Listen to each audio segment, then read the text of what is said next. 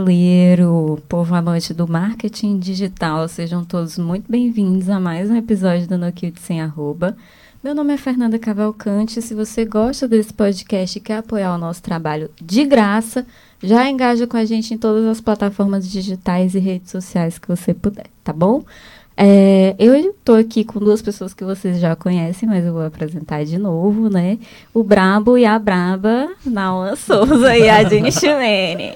Aí. Olá, gente. Inclusive, se vocês quiserem ajudar financeiramente, eu passo o meu Pix para vocês, né? Porque aí a gente troca a curtida pelo Pix. Eu também não tenho esse problema, né? De manter esse tipo de, de ajuda só nessa esfera, não. E a Jenny, como você tá? Eu tô bem, e vocês? Espero que estejam naquele pique, porque Muito hoje bem. tem coisa boa, né? Vem. Tem hoje coisa vem boa coisa por aí. boa por sim. aí. E aí, gente, só pra, pra gente, né, dar uma norteada no geral, o que, que vai ter por aqui hoje? A gente vai, vai começar falando aqui com a nossa convidada Aline Honório. E o nome do nosso episódio de hoje, ele se chama Você gera valor para o seu cliente ou você é refém dele? E aí, abrindo aqui a nossa presença ilustre, a Aline é gerente de operações da Ângulo Digital, né, tem mais de 10 anos de experiência no mercado, já atuou nas áreas de produção, social media, atendimento e planejamento. E eu vou deixar, obviamente, ela falar um pouco melhor aqui de toda a experiência que ela tem nesse nosso mercado maravilhoso, não é mesmo? É isso, obrigada, gente, pelo convite. Estou super feliz. Você fala assim de mim, eu fico me achando. Não sei se eu tenho mais muita coisa para falar, mas é isso. São mais, mais de 10 anos de experiência. Hoje eu lidero times de tecnologia, conteúdo e tráfego pago na Ângulo. Então espero contribuir bastante aqui pro podcast de hoje. Simbora. Então vamos começar, né? Ah, eu vou fazer uma introdução rápida, trazer alguns dados para a gente começar a, a falar sobre o nosso tema de hoje. É, nós temos uma pesquisa realizada pela Abracom, que é a Associação Brasileira das Agências de Comunicação, que revela que os clientes esperam, o que os clientes esperam das agências, tá? E aí o resultado acaba que, pelo menos para mim, foi uma surpresa. O grande destaque dessa pesquisa é que 58% dos entrevistados dizem que a boa relação com a mídia é a característica mais importante desse trabalho.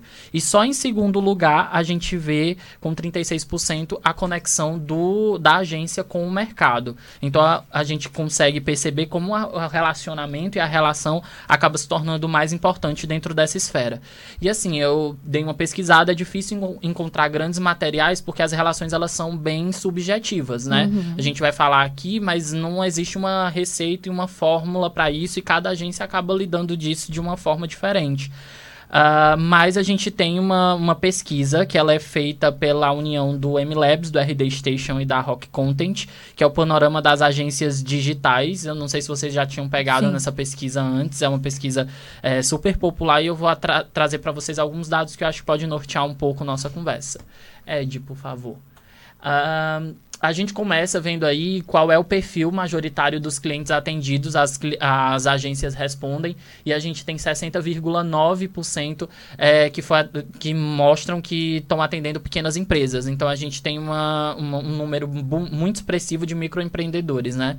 Ah, passando para o nosso próximo gráfico, a gente tem ah, saúde estética como principal segmento desses clientes, dessas agências, seguido de varejo ou pequenos comércios e depois a alimentação.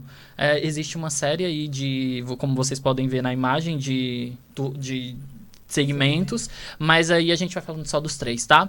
Ah, em seguida, a gente vê eh, quais são os principais canais de aquisição dos clientes, né? Como que essas agências têm captado esses clientes. A gente começa com a indicação de outros clientes, né? ah, e na sua maioria esmagadora, ah, indicação de outros parceiros e também orgânico através de blog, site, mídias sociais. Como a gente está falando sobre eh, relação, é importante a gente saber como que ah, esses clientes são captados, né?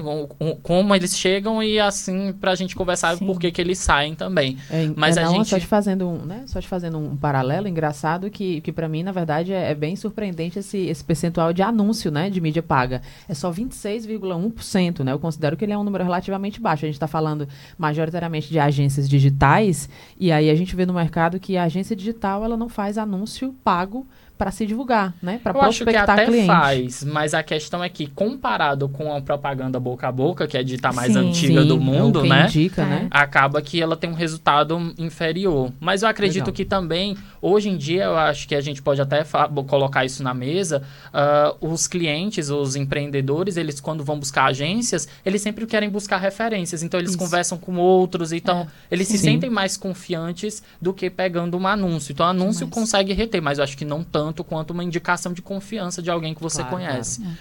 É, pode passar. E aí no último, porque assim, essa pesquisa, gente, ela tem vários, ela tem vários dados. Eu só trouxe cinco para a gente conseguir é, nortear nossa conversa. Quais os serviços de marketing que a sua ah, agência oferece? A gente tem gestão e monitoramento de redes sociais sendo em primeiro lugar, depois marketing de conteúdo e depois a questão da compra de mídia, né? A questão da performance. Então a gente também nessa pesquisa a gente tem vários serviços aí que estão sendo listados, como vocês podem ver, mas é importante para guiar a gente saber também o que está sendo oferecido nesse, nesse, nesse contexto. E é isso, a gente pode iniciar a conversa e eu queria muito escutar. Tem mais um, gente, tem mais um. Desculpe. Quais são as ações de retenção mais desenvolvidas pela sua agência? A gente tem, em primeiro lugar, relatórios de acompanhamento. A retenção, para quem não, não se liga, é o que, que a agência está fazendo para manter aquele cliente pra, lá dentro da agência, né? Ah, a gente começa com relatórios de acompanhamento, que na verdade É o Hum. básico, né? gente? é, eu fiquei um pouco Fiquei assustado porque eu fiquei relatório de acompanhamento não deveria na minha cabeça ser retenção, mas se eles responderam dessa forma e a, a imensa maioria respondeu Sim. dessa forma, eles consideram como uma maneira de reter. Ah, alinhamento de expectativas, que eu acho que é o principal ponto dentro de qualquer trabalho, alinhar as Sim. expectativas do que vai receber. E eu acho que inclusive é o ponto de dificuldade de várias relações de agência e cliente. E ah, envolvimento do cliente no no processo de planejamento. A gente chegou a receber aqui no segundo episódio o Felipe da Atrates que falou muito sobre isso, sobre a importância do trabalho coletivo, né? Agência e clientes, porque tem alguns clientes que às vezes contratam a agência com aquela percepção de ah, eu vou deixar para a agência a tomada de decisão, eu vou deixar para a agência todas as, as resoluções, quando na verdade precisa ser um trabalho coletivo ali. E é isso, gente. Eu queria saber da Aline, se o que, que você acha de todo de, dessas respostas, dessa pesquisa especificamente, se vai de acordo com o que você sente do mercado. Sinto, assim, a indicação, sem dúvida, a gente percebe, né? Até na empresa que eu trabalho hoje, na Ângulo, a gente é uma agência de tráfego pago, mas a gente percebe que os clientes, apesar de já ter feito, né, como a Yadine falou, anúncios, enfim, Facebook, Google, a gente percebe que os clientes vêm muito por indicação, né? Isso não só na Ângulo, nas minhas experiências anteriores também. Eu acredito que hoje, num mundo onde tudo é anúncio, todo mundo anuncia e se vende muito bem, as pessoas ficam até um pouco receosas. Ninguém vai falar mal de si mesmo. Né? Então, quando você faz um anúncio, você vai colocar seus melhores números, seus melhores clientes, mas isso pode soar até um pouco assim, tá? Tudo bem, você está falando aqui o que é positivo, mas o que, que acontece mesmo no dia a dia? Né? Então, eu acho que hoje as pessoas têm essa percepção de que anúncio, muitas vezes, é uma coisa assim extraordinária, mas no dia a dia não é o que acontece. Então, a indicação, ela vem justamente para assim, cara, eu ela pode até ser impactada por um anúncio, mas ela vai buscar conhecer melhor aquela empresa, vai saber quem eles atendem, vai conversar Vai com esses outros clientes. canais, né? E Às ela vai vezes querer saber como foi a a métrica dessa, dessa agência, né, de que respondeu que veio através de uma indicação, essa pessoa pode ter sido impactada por um anúncio, Eu buscar acho, indicação, vezes. e Uhum. aí quando a agência vem saber, Sim. ela acha que é só a parte É. da indicação especificamente, não, não tem a ver com Não tem a ver com aquele anúncio. primeiro anúncio, né, que foi. Exatamente. Isso não me surpreende. Nem também o serviço de gestão de redes sociais ser o mais, o mais vendido, apesar de eu não acreditar mais muito nesse serviço terceirizado totalmente como era feito há alguns anos, né? Eu e a Dini já, eu e a Yadine já tivemos outras experiências profissionais juntas e na época, isso já tem alguns anos, é, era muito comum, né? Você contratava ali uma agência e aí a agência te entregava aquele pacote. Eu vou te entregar cinco posts e vou responder as suas interações, mas assim, só quando eu estiver aqui na agência, isso não é em tempo real e tal. E isso era totalmente terceirizado. Eu acho que isso já foi, assim. Já foi o tempo. Você até falou do trabalho a quatro mãos e o Uhum. cliente precisa entender o peso dele nesse dia a dia. Eu acho que vem quebrando um pouco. As pessoas ainda buscam dessa forma. Eu preciso de uma agência para fazer a gestão das minhas redes sociais. Mas hoje é um tempo que as redes sociais têm que ser, se elas não forem realmente assim verdadeiras, se elas não passarem o dia a dia da sua empresa, se você não tiver o tom de voz da sua marca ali na hora de interagir com as pessoas, isso fica muito engessado e você não consegue de fato vender quem você é. Então eu acho que é um serviço que ainda tem um volume muito grande, mas conforme as empresas vão criando mais maturidade, elas vão entendendo que isso não é algo que dá para ser totalmente terceirizado. Perfeito. Eu acho que, que também, né, é, quando as, as, as marcas hoje, o propósito delas é outro, né? Antigamente eu tinha uma marca, por exemplo, né, sei lá, uma marca de sabão, que eu vendia sabão e eu vendia o quê? Olha, o sabão vai manter sua roupa mais limpa, etc e tal. Num passo seguinte, as marcas queriam se conectar com as pessoas. Então, ao invés de eu falar do sabão, eu tenho uma foto de uma família feliz, né, com uma roupa que você pode brincar, a criança pode se sujar e o sabão vai resolver, né? E o terceiro passo hoje, um diferencial é o que é que eu estou fazendo pelo mundo, né? O que é que a minha marca está fazendo de diferente para de fato não só conectar as pessoas, mas fidelizar essas pessoas também, né? Ter aquela pessoa como um brand lover, né, que a gente chama. Então, assim, esses serviços engessados, eu acredito que de fato eles tendem a dar a dar essa, essa caída, né? O processo de eu procurar uma agência só para fazer ali a minha rede social, ah, então eu te entrego ali 10 posts por mês, né? Respondo seu dia. Eu acho que esse é um trabalho muito engessado que eu acho que no, no momento em que a gente vive hoje, ele já não cabe mais, né? Acho que até as, só interrompendo Claro. rapidinho, é, até, as, até as, as plataformas elas já se colocam nesse lugar. Hoje com, a, com os stories, com os rios, falando simplesmente dos formatos, ah, já não tem como a agência suprir absolutamente tudo. Ela vai precisar de um retorno, né, da, do, do cliente nesse aspecto, de ter alguém que dá, dê essa, é, capte essa, esse dia a dia, esse backstage, trazer materiais desse dia a dia, vão fazer com que a nossa comunicação se torne mais completa. Então acho que a própria plataforma já nos leva a não ter mais esse tipo de serviço que- no qual você só recebe e você não tem nenhum tipo de contribuição, o cliente não tem nenhum tipo de contribuição naquele trabalho, né? Exatamente. Até porque hoje em dia a gente falou da propaganda do sabão, das épocas, de como as marcas lidavam com cada tipo de propaganda com o decorrer do tempo. E hoje em dia eu acho que não basta mais só você dizer o que, que você vai deixar no mundo, entendeu? Você já tem que estar pensando em algo a mais que isso. Porque todo mundo já está caminhando para esse momento, sabe? De maturidade, de entender que as coisas que a gente faz têm um impacto social, ambiental, muito importante que a gente tem que levar em consideração, sabe? E daqui a pouco a gente vai ter que pensar em outra coisa, sabe? E eu acho que o momento de você começar a estruturar o que, que você vai fazer lá na frente é agora, porque é o momento que a gente pode experimentar, né? Ainda. Daqui a pouco vai É, passar. De fato, de fato. E aí eu queria entrar num, num ponto, Aline, que é assim, como é que, né, voltando um pouquinho ali até para alguns dados que o Nauman trouxe de pesquisa, como é que a gente hoje, né, como é que, por exemplo, a tua experiência, né, na, na agência que você trabalha, como é que você gera valor para o cliente hoje, né? Como é que eu demonstro, como é que eu mostro para o meu cliente que o trabalho que eu faço impacta diretamente no resultado que ele tem, né? E assim, como é que eu mostro isso de forma clara, sem que eu vire simplesmente um atendimento que faz somente tudo que ele pede, a demanda dele é alta e eu estou só executando, ao invés de estar eu estou mais, tec- eu tô mais técnico ao invés de estar mais estratégico, né? Sim. Como é, que, como é que é isso? Como é que tu enxerga? Cara, eu acho que assim, a primeira coisa é você, de fato, trazer resultado. Entende? Assim, pode parecer muito óbvio, mas tem muita gente que hoje fala que vai fazer e não faz. A verdade é essa. Então, assim, eu acho que a primeira coisa é alinhamento de expectativa. Quando você vai fechar, antes né, de fechar o cliente, de assinar o contrato, nesse momento ali de conversa, de prospecção, precisa ficar muito claro o que a sua agência, a sua empresa faz, sua empresa de comunicação. Porque muitas vezes o cliente, como a gente já falei aqui, vou só reforçar mais uma vez, o cliente ele busca a empresa, a agência, como um terceirizador. Eu vou te passar aqui todos os meus problemas de comunicação e, você, e agora com você se resolve para mim. Não me meto mais nisso. Quando, na verdade, esse trabalho tem que ser cada vez mais em conjunto. Então, nesse momento que você está ali na reunião, nesse momento ainda comercial, o cliente ainda não é de fato um cliente, essas expectativas precisam ser alinhadas. Então, olha, eu te ajudo, eu sou o seu parceiro, mas nisso aqui, e a partir desse momento que eu te entrego um lead, por exemplo, eu preciso que você me passe essas informações para que eu consiga entender os resultados das minhas campanhas, para que eu possa otimizar e você sentir isso na ponta. Então, eu acho que alinhar essas expectativas desde o início e dizer como você vai comprovar esses resultados, quais são os indicadores de que de fato você está entregando resultado, é o que todo mundo. É obrigação, na verdade, nossa hoje é fazer isso. Não dá mais para ficar nesse mundo ainda muito subjetivo de ah, mas eu te trouxe tantas curtidas, eu te trouxe tanto de engajamento. Cara, mas muitas vezes o cara, com, principalmente pequenas empresas, como a gente viu aqui que é a maioria, eles precisam vender. Se eles não vendem, eles não existem mais, acaba, fecha. Exatamente. Entende? Então, se você não se coloca como um parceiro de negócio e não um parceiro apenas de comunicação, essa relação não é sustentável.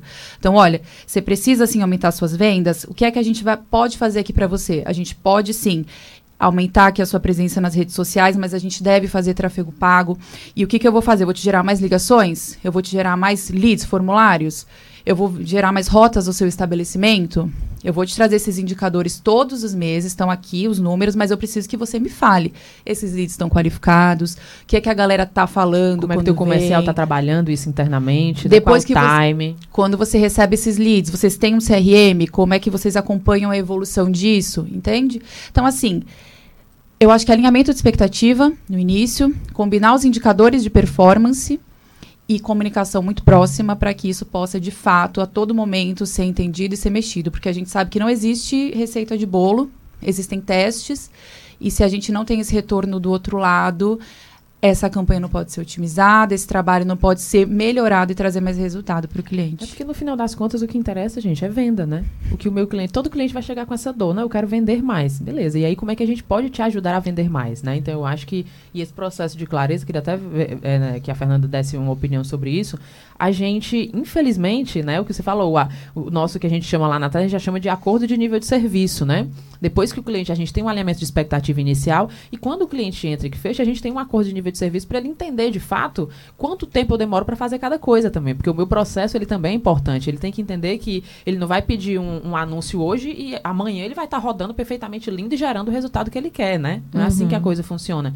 Mas eu acho que a gente peca muito, pelo menos aqui no, no nosso estado, a gente ainda peca muito nessa questão do da alinhamento de expectativa. E aí eu queria, queria entender um pouco tu, o que, que tu acha disso, desse alinhamento de expectativa, o porquê que esse alinhamento de expectativa não, não acontece. O porquê que a gente se torna, né, principalmente o nosso empresariado cearense, por que a gente se torna tão refém desse cliente? Por que a gente tem medo de dizer até onde é que a gente pode ajudar? E ah, eu acho que a gente, quando a gente fala de atender e de ter parceria com o cliente, de estar criando ali a quatro mãos e tudo mais, é, são vários termos técnicos para dizer que a gente precisa ter empatia, sabe? E a empatia precisa ir e voltar. É basicamente isso, eu acho, sabe? São empresas, mas ainda são feitas de pessoas, ainda são profissionais. É, da mesma forma que você quer fazer o seu trabalho da melhor forma possível, a pessoa que está do outro lado também está tentando, sabe? Então, eu acho que talvez as pessoas não tenham entendido ainda que não é só um fechamento de um negócio, um fechamento de um job, sabe? Aquela pessoa está colocando muita fé em você e no seu trabalho. Então, você tem que cuidar muito dessa relação para que isso não se desgaste, não haja algum tipo de ruído a ponto dessa pessoa perder a confiança em você. Porque eu acho que o que faz um cliente sair de uma agência ou parar de trabalhar com algum determinado profissional é não confiar nesse profissional. Ele pode te dar mundos e fundos, mas se você não confia nele, se na hora que você está no aperto e você pede socorro pelo WhatsApp, ele diz que não pode, aí, sabe, às vezes a gente tem que saber o que, que a gente pode fazer pelo outro, o que, que a gente pode se esforçar um pouco mais ou não, para tentar entregar algo que vá ter um impacto positivo no trabalho de outra pessoa e fazer a diferença. E entendam também que o trabalho que a gente faz tem diferença, sabe? Não importa se você é parte de uma equipe ou se você atende clientes por conta, por conta própria, que nem eu estou fazendo agora, mas o seu trabalho tem impacto, ele é importante, ele precisa estar dentro do processo. E se a gente conversar direitinho, todo mundo vai se entender, porque todo mundo quer a mesma coisa, sabe? todo Perfeito. mundo no quer fim das resultado. contas, né, o objetivo é o mesmo, né? Tanto da agência quanto do cliente. Sim. É, na outra quer falar alguma coisa a respeito disso? Eu acho que a gente está falando muito de alinhamento de expectativa, mas é importante que a gente para alinhar alguma expectativa, que a gente fala que para alinhar alguma expectativa, a gente precisa entender de onde que vem essa expectativa, né?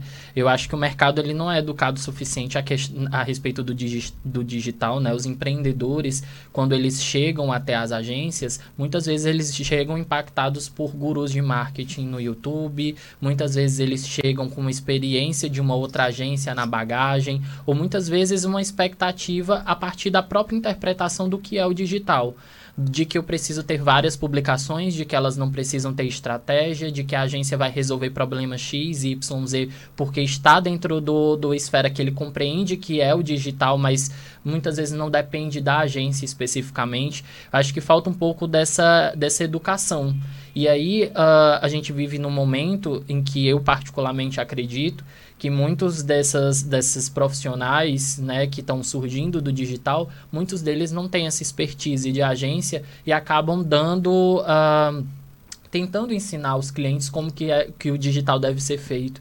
Então eu acho que essa expectativa ela vem ela é criada a partir de tantos lugares e de tantos lugares muitas vezes nocivos que impacta no relacionamento. Então nosso relacionamento com o cliente ele não começa do zero, ele começa a partir de uma construção que é feita anteriormente e aí a partir do momento que a gente começa o trabalho com ele ele não vem ali é, muitas vezes é, vamos dizer assim sem nenhuma instrução do que fazer ele já, ele já compreende. Quantas vezes eu já escutei de cliente de, ah, mas eu vi um vídeo no YouTube que diz que para patrocinar tem que ser dessa forma.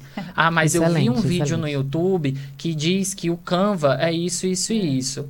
Então a gente acaba tendo que lidar com, a, com essa expectativa que ela vem fomentada de uma série de problemas, assim, de uma série de lugares. Assim. E que então, vão além do que a gente pode ter controle, né? Não tem como Totalmente. a gente ficar batendo cabeça com essas coisas. Exatamente. Eu acho que o mais importante dentro desse processo, até mesmo na questão do alinhamento, é o diálogo. É, se você. Eu já tive clientes que eu precisei demitir, vamos dizer assim, por falta de diálogo, porque eu acho que se não tem diálogo no meio de comunicação, não tem nada. Parece simples e parece óbvio, é. mas a maior parte das pessoas elas não estão abertas ao diálogo, a você conversar e a entender que de fato o trabalho da agência ele não é um milagre, ele é um trabalho. E aí, por ser um trabalho, ele vai dar o quê? Trabalho. Então, às vezes você vem tempo, né, é, e você quer, você quer chegar já com o resultado sem passar pela jornada, sem passar pelo processo é. e só desembocando tudo na, na agência. Não tem como isso acontecer. Pegando, pegando ainda um pouco desse, desse ponto, até tem até esse ponto de, de demissão de cliente que eu considero um ponto bem sensível, né? Mas anterior, antes da gente falar um, um, pouco mais sobre isso, que eu queria ouvir a Aline, eu queria saber assim, Aline, como gestora, né? Que você hoje trabalha na, na gestão aí, ali da, da equipe da agência. Uhum. Até que ponto, é, como, qual a melhor forma a gente é como barrar, na verdade, a demanda de um cliente, né? E a gente entender que aquela demanda ela não faz parte do, do, do que ele contratou, por exemplo. Eu entendo que a gente hoje também, às vezes, se prende muito a escopo, né? Ah, o cliente contratou três land pages, ele contratou dois e-mail marketing, então não vou fazer três e-mail marketing, eu vou fazer dois, né? Não é, não é sair do escopo, porque eu acho que, na verdade, o, o pulo do gato, muitas vezes, ele está também na... O brilho no olho do cliente, muitas vezes, é eu entregar o a mais, né? Sim. Porque ele já está esperando aquilo ali que está dentro do escopo. Se eu entrego a mais, eu brilho o olho do cara e eu fidelizo também esse cliente. Mas, assim, quando é? que tu sabe que, que uma demanda de um cliente ela tem que ser ela tem que ser barrada, ela não vai ser continuada e o porquê? Cara, Como lidar, né, com isso? É, você falou um negócio importante, a questão do contrato, né? Eu falo, falo até para a equipe, cara, fazer o que está no contrato é nossa obrigação. A gente não está fazendo favor para ninguém. Então, assim, hoje, se você. A gente mesmo, porque muitas vezes a gente se coloca no papel de prestador de serviço, mas esquece que a gente é cliente em muitas empresas. Então, de forma muito simples e prática, se eu vou numa hamburgueria, vejo a opção X e peço essa opção, eu espero no mínimo que venha a opção que eu pedi. Então, assim, se o cara me entregar o que eu pedi, eu não vou falar, meu Deus, maravilha, perfeito, você me surpreendeu. Não, ele entregou o que eu pedi. é de forma bem prática. Como prestador de serviço, é isso que a gente faz quando a gente faz o que está no nosso contrato. Mas eu acho que, assim, a mudança, na verdade, de, de pensamento aqui é o seguinte, cara, o cliente, no final das contas, ele contrata resultado. Quem vai dizer como vai chegar aquele resultado somos nós porque a gente acredita que aquele é o caminho para chegar no resultado. Mas o cliente não sabe se vão ser duas landing pages, três, quantas campanhas por mês, entende? Exato. Entendo que a gente tem que ter um contrato para amarrar isso, para que a coisa não fique uma loucura. Mas é, respondendo a sua pergunta, eu acho que a gente barra justamente quando o cliente começa a pedir coisas que não fazem nenhum sentido para ele atingir o resultado que ele precisa, que ele quer, que, que a gente alinhou lá no início. Então, se ele. O que, que acontece muito, né? Olha, eu vi aqui que meu concorrente está fazendo isso daqui. Por que, que a gente não está fazendo isso? Aí você fala, cara, mas isso assim, não é porque o seu concorrente. Obviamente que você tem que estar atento ao mercado, ver o que, que os concorrentes estão fazendo. Isso você tem que fazer lá no início, quando o cliente entra na, na, na época, na etapa do planejamento, né? Você tem que ver a análise de mercado, concorrentes, enfim. Porém, não é porque esse concorrente está fazendo que você obrigatoriamente precisa fazer. Então, eu acho que esse papel de educação, ele é muito importante. A comunicação e também com esse objetivo de educar o cliente. Então, eu acho que quando foge do que foi acordado para atingir o objetivo, é momento de não simplesmente falar, cara, eu não vou fazer porque não está no seu contrato. É, lembra que a gente conversou que seu objetivo é esse aqui e que a gente vai trilhar esses caminhos aqui durante X, X meses de tempo. Então, a gente está indo para essa estratégia. Se a gente for direcionar para isso aqui agora, a gente vai perder mais tempo, a gente vai muitas vezes usar uma verba que estava destinada para outro objetivo, numa campanha que estava dando certo. Então, de forma prática, se o que ele pede foge do que era, do nosso objetivo para atingir ali o resultado do cliente, da nossa estratégia para atingir o resultado do cliente, eu acho que é momento de ter essa conversa franca, né? É isso, assim, como eu disse, eu acho que o cliente ele nem sabe muitas vezes o que ele assinou ali no contrato. Exatamente. É muito mais parte da agência para de certa forma poder segurar e a coisa não ficar muito solta, né? É, e eu acho que o contrato ele tem que ser, é, né, o escopo do cliente ele tem que ser desenhado a partir da demanda que vem do cliente. Ó, meu filho, qual é o seu, né, querido? Me diga aqui, qual é o seu objetivo de marketing? né? O que, que você é. quer? Ah, eu quero isso, isso e isso. E aí a, a, gente vai montar uma proposta que é baseada naquilo que ele precisa, mas que, obviamente, no meio do caminho, as rotas elas vão sendo realinhadas, né? Não existe nada engessado. Olha, mas você contratou aqui no início, foi isso aqui para sempre não vai mudar. Não, é. né? Essa, eu acho que esse realinhamento ele também é importante. E aí, dentro disso, é, eu queria que tu dissesse pra gente o que tu considera, né? Fernandinha falou de empatia, que é algo que, enfim, que a gente diz que tem, mas a gente bota dentro do bolso e esquece. né? A verdade é essa. É verdade. Todo mundo fala sobre empatia. Falar sobre empatia é lindo. Ter, de fato, empatia é o, é o outro lado da moeda. Uhum. Né? Então, nesse processo, qual é a skill que tu considera mais importante para um profissional de marketing? Entender de negócio. Isso é uma frase que eu ouvi, inclusive do Herbert, que trabalha comigo, e eu nunca esqueci. Ele fala que o profissional que trabalha nessa área, ele precisa entender do negócio dele e de negócio, de negócio do cliente. Então, assim, obviamente que eu, como profissional da Ângulo, preciso entender dos processos da Ângulo, do serviço da Ângulo, enfim. Mas a partir do momento que eu me responsabilizo pela divulgação de uma marca, eu preciso entender daquela marca. Então, eu acho que esse é o ponto mais importante. Muitas vezes, agora falando principalmente do profissional de atendimento, que é quem está na linha de frente ali, né, com o cliente, ele entende da agência.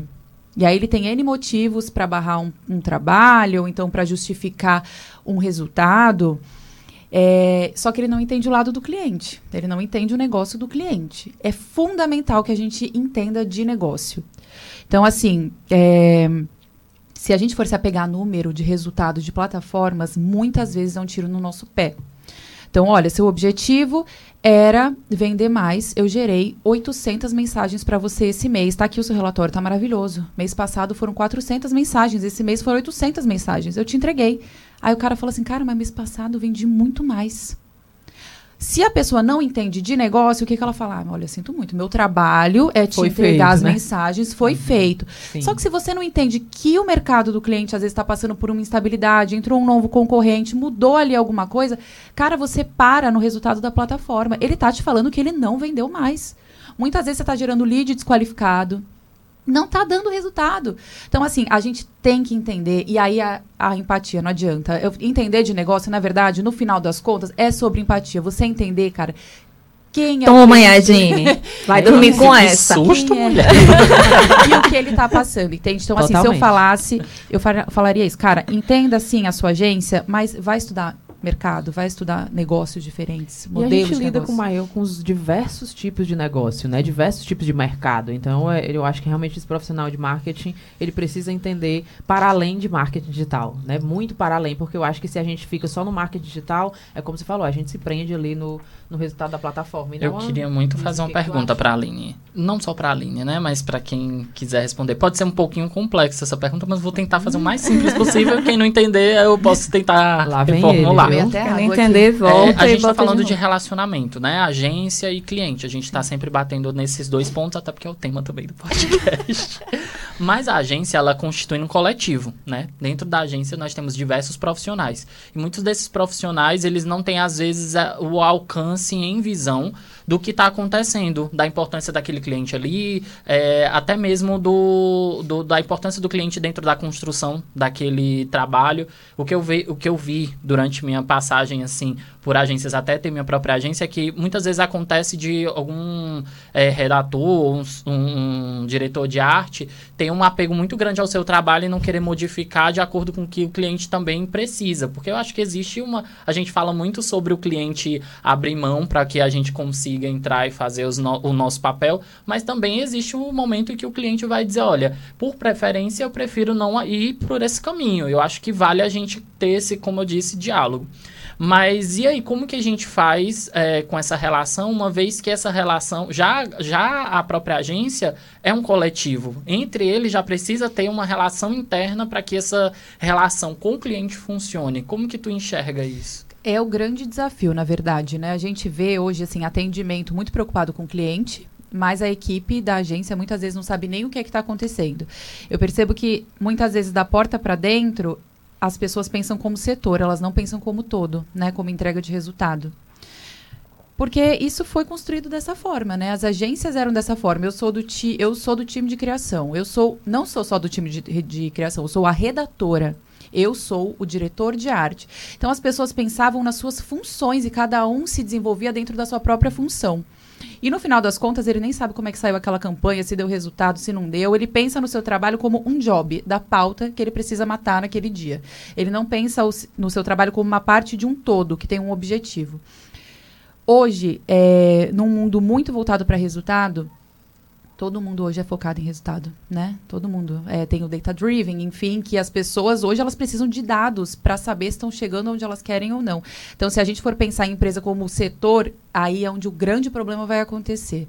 Eu acho que o porta-voz disso, com certeza, é o atendimento. Se a gente tiver um atendimento num perfil muito de leve traz recado, isso não vai acontecer. Então, acho que essa linha de frente precisa ser muito, muito, muito treinada e qualificada para entender o impacto dela, não só em passar a mensagem para o cliente do que está sendo feito e tranquilizar e trazer os resultados, como também trazer o retorno do cliente, juntar todo mundo e falar, galera, é o seguinte, aquilo que vocês pensaram que estava maravilhoso, que todo mundo aqui achou que tinha sido perfeito, não foi. Entendeu? E aí, é, principalmente quando a gente envolve time de tecnologia, a coisa fica um- ainda um pouco mais delicada, vamos dizer assim, porque hoje as empresas de comunicação têm esse profissional dentro, que durante muito tempo não teve, né, Yadine? Esse time de TI, de tecnologia pesado, que hoje é necessário por conta do digital. Então, esse profissional, ele tem muito um perfil de sistema, né, do, que, do sistema, Sim. do que funciona. Ele não entende muitas vezes esse todo, esse resultado De negócio, né? de negócio. Então, cara, você tá fazendo essa landing page, você desenvolveu, tá aqui tudo dentro dos parâmetros ali. Ok, mas no final das contas não tá funcionando. Ah, mas eu sou só o cara da tecnologia, eu sou só o cara que desenvolve isso aqui. Tá, mas vamos conversar, gente. Você sabe por que, que você tá fazendo essa landing page? Primeiro, você sabe o que que é uma landing page?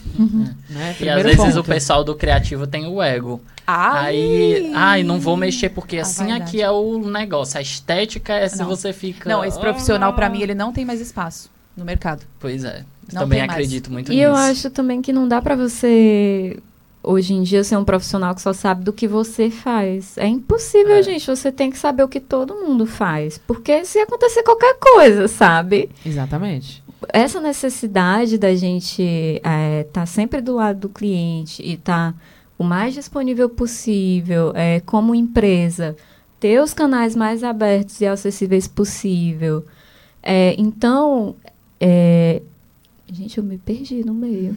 Desculpa. Tudo Tá bem. tudo bem. Vamos pra frente, eu me perdi totalmente. Puxando, puxando, inclusive, ali o link da Aline, né? Desse, dessa que eu acredito fortemente que. E eu acho até, e eu nem gosto mais de chamar, na verdade, lá atrás a gente nem chama mais de atendimento, né? Porque o atendimento ficou muito naquela, naquela pegada do offline, né? Uhum. Ah, é o ser humano que tá ali atendendo o cliente, que recebe a demanda, que passa pra frente e vamos nessa. Uhum. Lá na, atrás a gente considera que ele é o gestor do projeto. Eu tenho na frente do projeto, eu tenho um CS, né? Eu tenho um consultor de sucesso. E o consultor de sucesso, ele jamais é o cara que está sentado na cadeira dele passivo esperando o cliente pedir a demanda. É, e ele também não é mais uma pessoa que só entende de atendimento. E o próprio atendimento exatamente. tem que entender de tudo, ele né? Ele precisa entender, ele é a primeira pessoa dentro da agência, né? Depois do dono, obviamente, que precisa entender do negócio do cliente. Porque ele vai ser o porta-voz para me dizer para a equipe qual é o termômetro desse cliente. Gente, e sabe ao mesmo aquela... tempo ele tem que ser bom em comunicação com a equipe, né? Porque Exatamente. Às vezes a gente fala em atendimento e o grande pré-requisito que se tem é saber se comunicar com o cliente. Mas, Mas não é, é esse o né? trabalho. Né? É Você precisa externo e interno, né? Porque os, no os, nossos colaboradores são clientes também. Exatamente. Exatamente. Não deixa de ser, não deixa de ter problemáticas, não deixa de ter alguma coisa ali que você vai precisar então, a gente, entender, né? Exatamente. Então a gente bate muito na tecla na agência de que, cara, tu precisa ser a pessoa que vai levar o panorama do teu cliente para todo o restante da equipe. Aquela menina que está ali sentada fazendo o, o, design daquela peça, ela não está fazendo só o design daquela peça. Ela tem que entender o porquê que ela está fazendo aquela peça.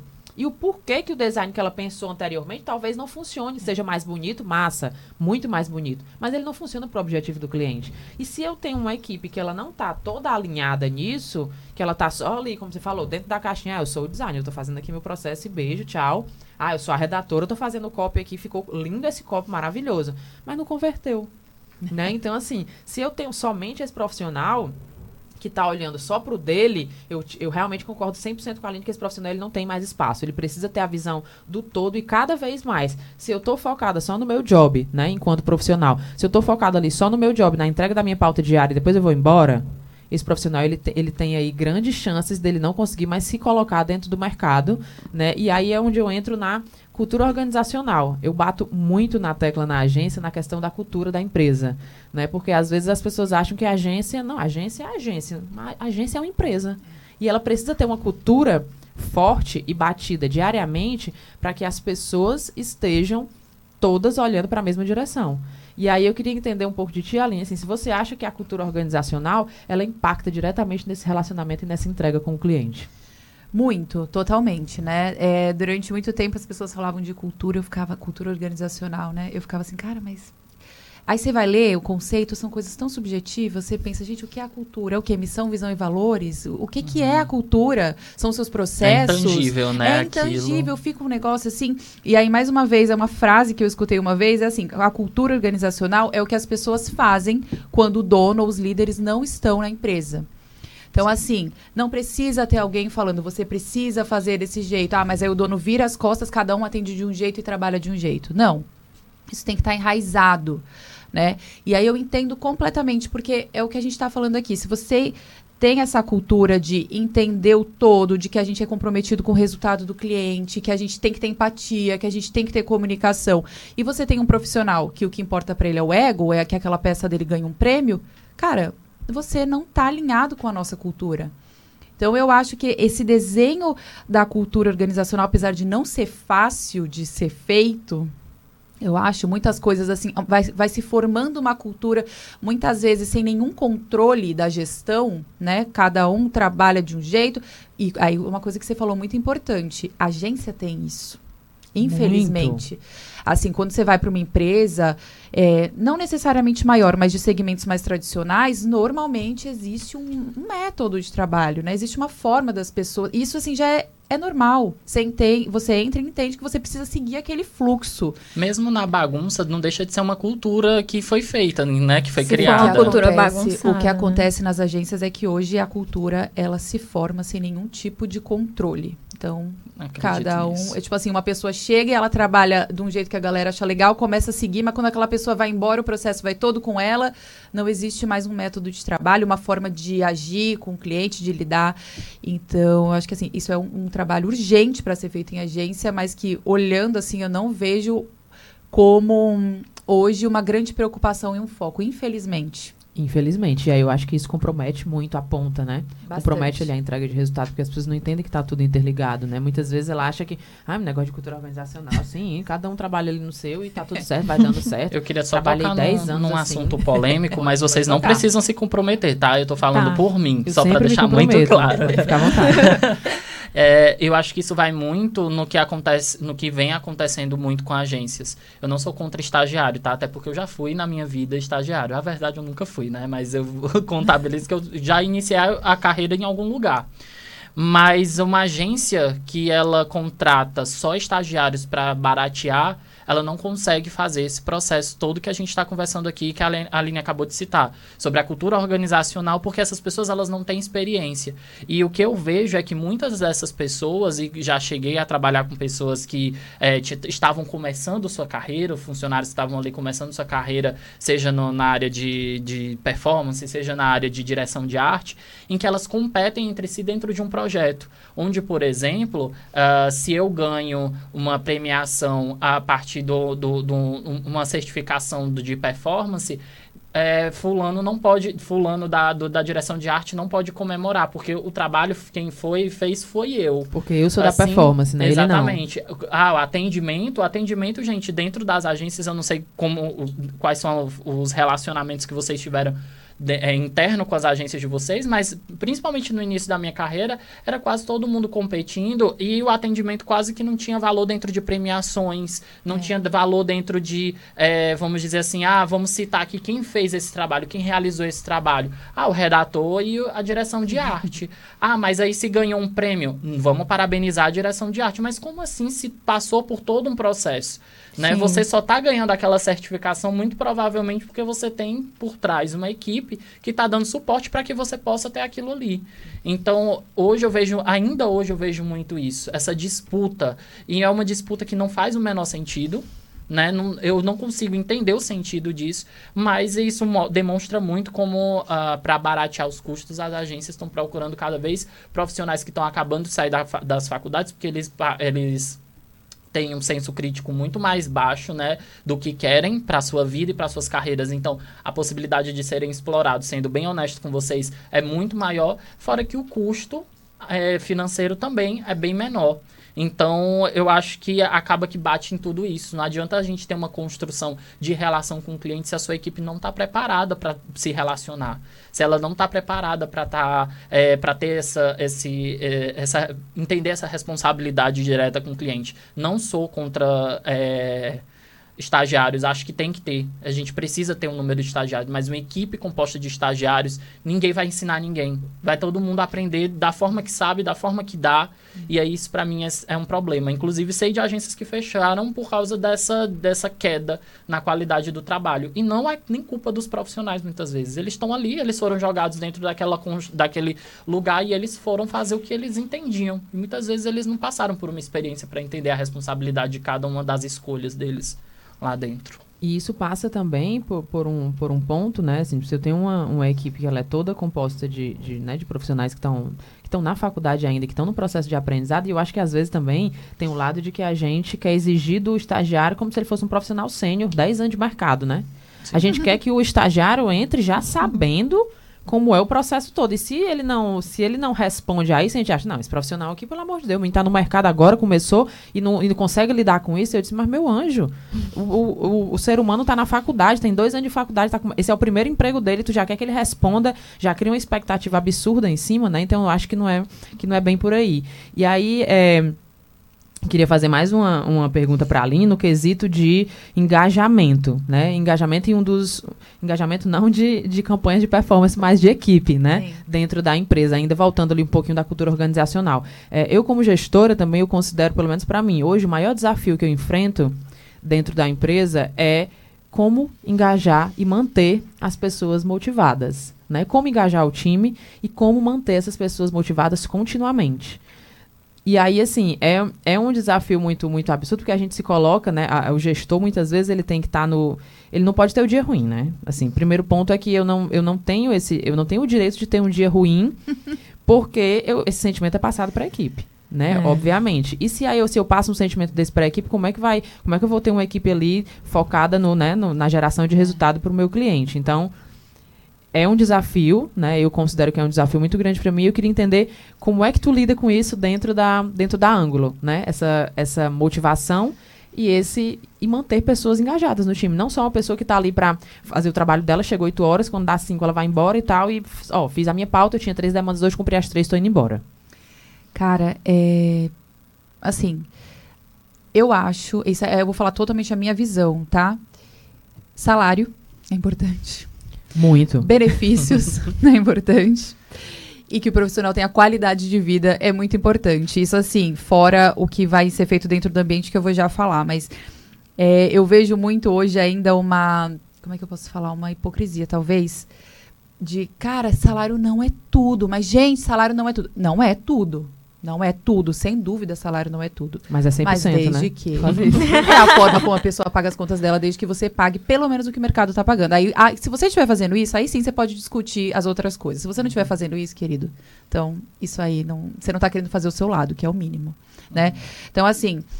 Eu acho que quando a gente, antes de ir para essa coisa, a parte bonita de engajamento, né, de propósito, a gente tem que fazer essa mínimo, né? parte, que é o mínimo. Então, assim, a gente, Adine, como a gente já se conhece há alguns anos, eu sinto que as coisas têm mudado muito rápido. E não era, não é mais como a, a gente trabalhava, né, na época que trabalhávamos juntas.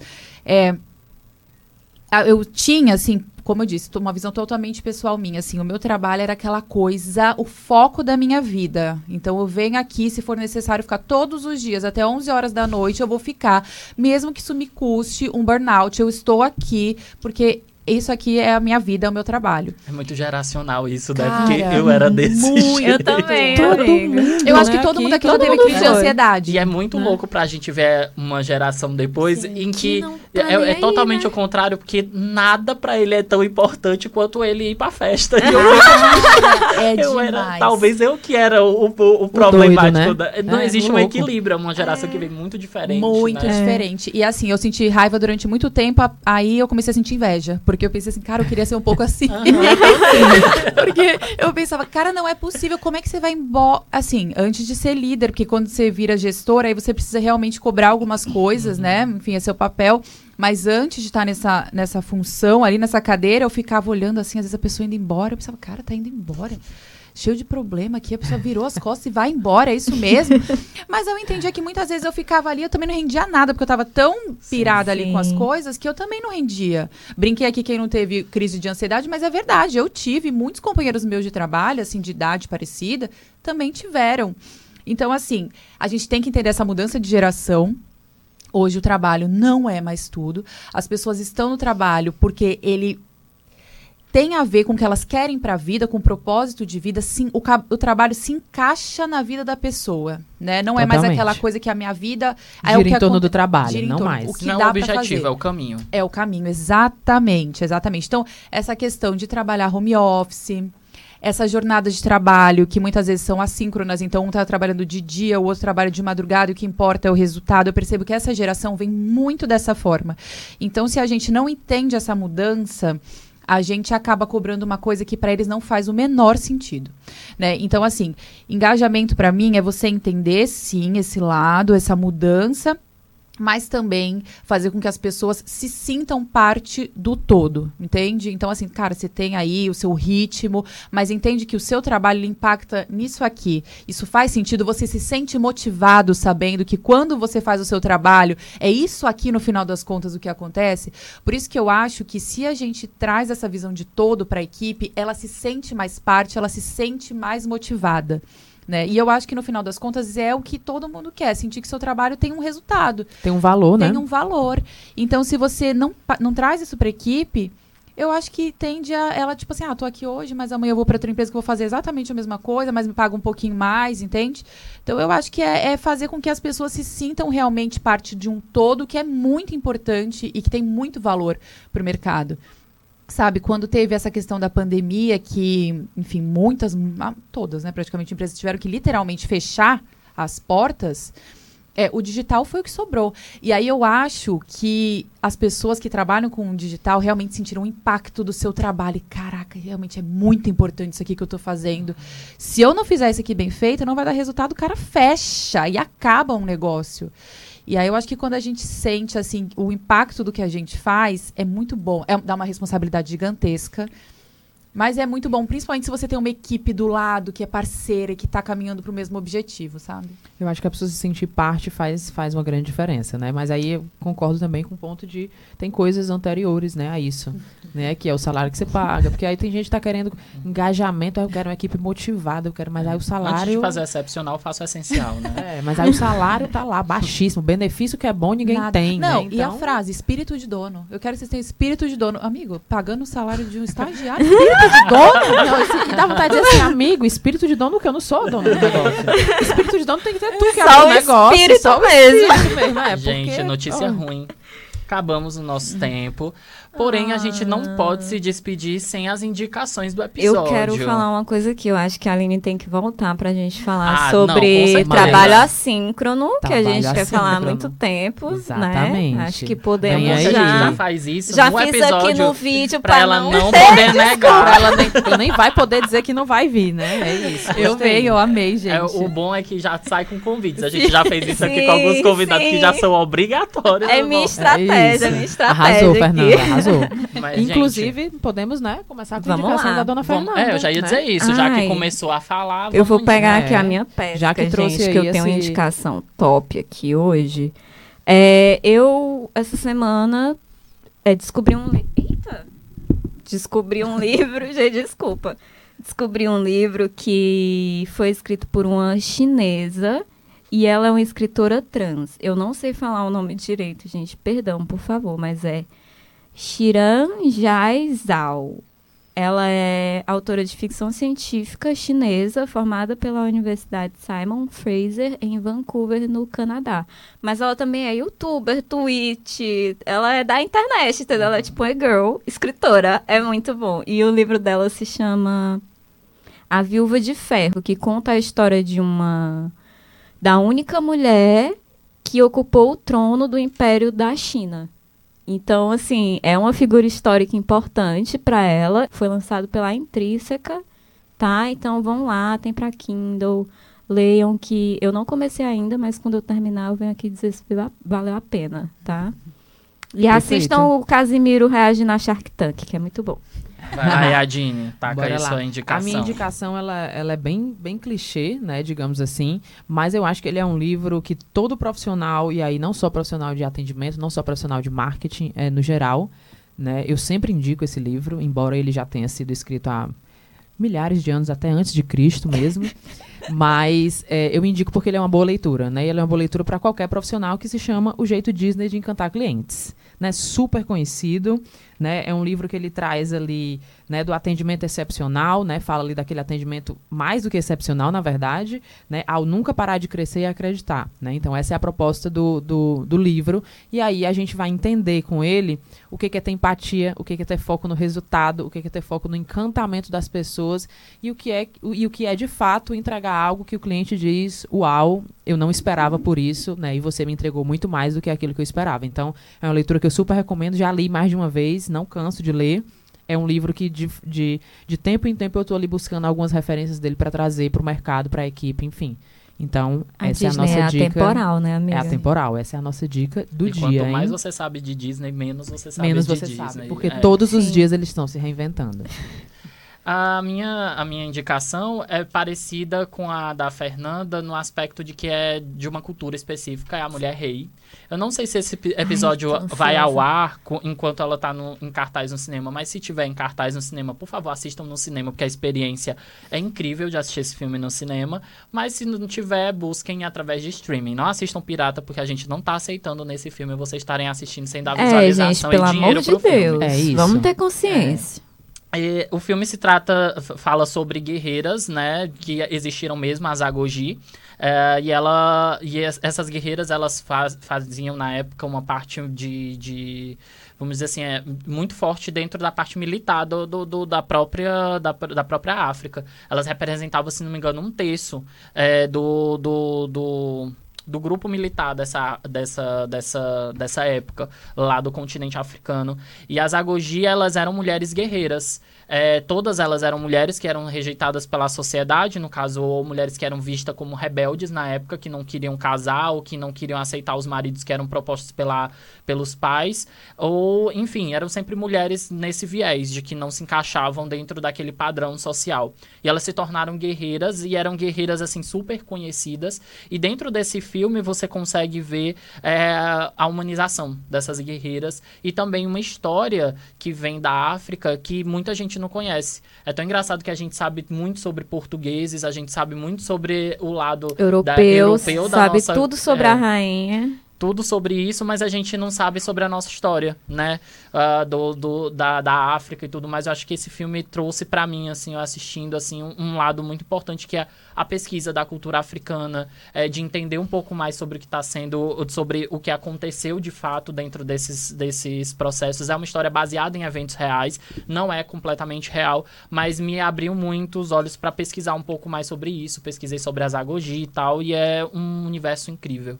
Então assistam. E tem Viola Da- Davis no, even- no, no filme que só. Maravilhosa. Tendo ela no elenco, Já assiste, Já gente. assiste. já Pode assiste. ser Baby e o Porquinho Atrapalhado. Pode ser uma Se novela da tiver Viola a Viola Davis, eu assisto. pode ser uma novela da Record. Pode ser Mutantes. Te- Teve a Viola Davis, é garantia de que é bom. Vai lá, Aline. Gente, eu trouxe a dica do Headspace, o, di- o guia pra relaxar da Netflix. Que Ai, eu, eu acho que assim, quando a gente fala, a gente passou aqui muito tempo falando de cliente e tal. a- quando a gente fala é até mais fácil, né? Mas o dia a dia, ele não é tão simples, né? Ele envolve ali muitas questões. Se a gente não tiver com a cabeça no lugar, você pira mesmo, né? Uhum. Então, assim, toda noite antes de dormir, eu coloco lá Headspace, meditação, escuto ali. São umas historinhas, tem pra relaxar, pra meditar, pra dormir, enfim. E ajuda muito, assim. Eu acho que a gente tem que buscar cada vez mais autoconhecimento, autocontrole pra enfrentar os desafios, que são muitos na vida. E se a gente já tiver, assim, equilibrado, a coisa fica um pouco menos complicada. Um pouco menos, já ajuda bastante. Amei, hein? Então é isso. Eu queria agradecer mais uma vez a Aline pela Muito participação aqui. obrigada, Foi super Aline. importante, foi super incrível, viu? Eu que agradeço, gente. Vocês são demais. Amei. Obrigada. Muito E é obrigada a isso. quem ouviu também. Muito obrigada pelo, pela moeda mais valiosa desse mundo, que é a sua atenção, não é, É mesmo? E é isso, Mas gente. curte até e próxima. compartilha também, tá? É, curte, Beijinhos. compartilha, manda o pix pro Nauan, Manda entendeu? Manda pra mim também, tá? E é Anota isso. aí. Beijinhos, Tchau. gente. Tchau, tchau. Tchau, tchau. Tchau, tchau.